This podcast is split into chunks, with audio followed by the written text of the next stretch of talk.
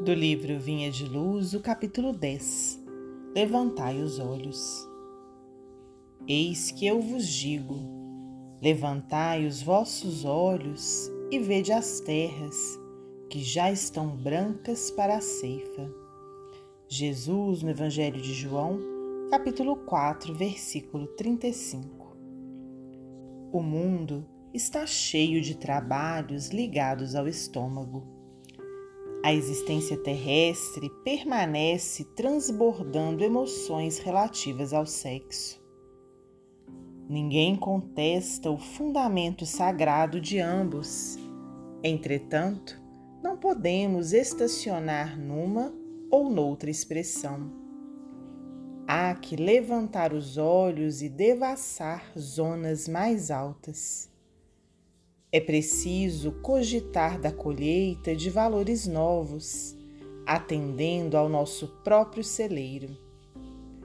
Não se resume a vida a fenômenos de nutrição, nem simplesmente à continuidade da espécie.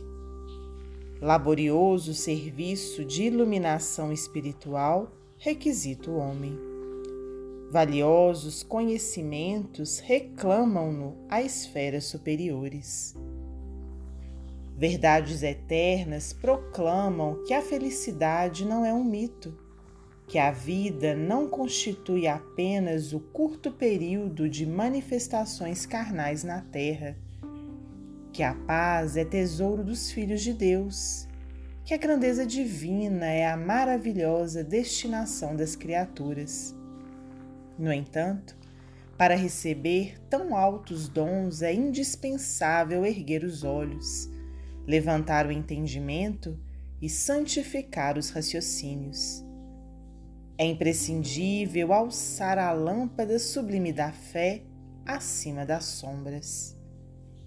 Irmão muito amado, que te conserva sob a divina árvore da vida não te fixes tão somente nos frutos da oportunidade perdida que deixastes apodrecer ao abandono.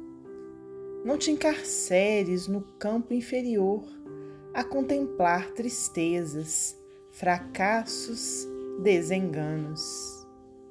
Olha para o alto, repara as frondes imortais balouçando-se ao sopro da providência divina. Dá-te aos labores da ceifa e observa que, se as raízes ainda se demoram presas ao solo, os ramos viridentes, cheios de frutos substanciosos, avançam no infinito, na direção dos céus.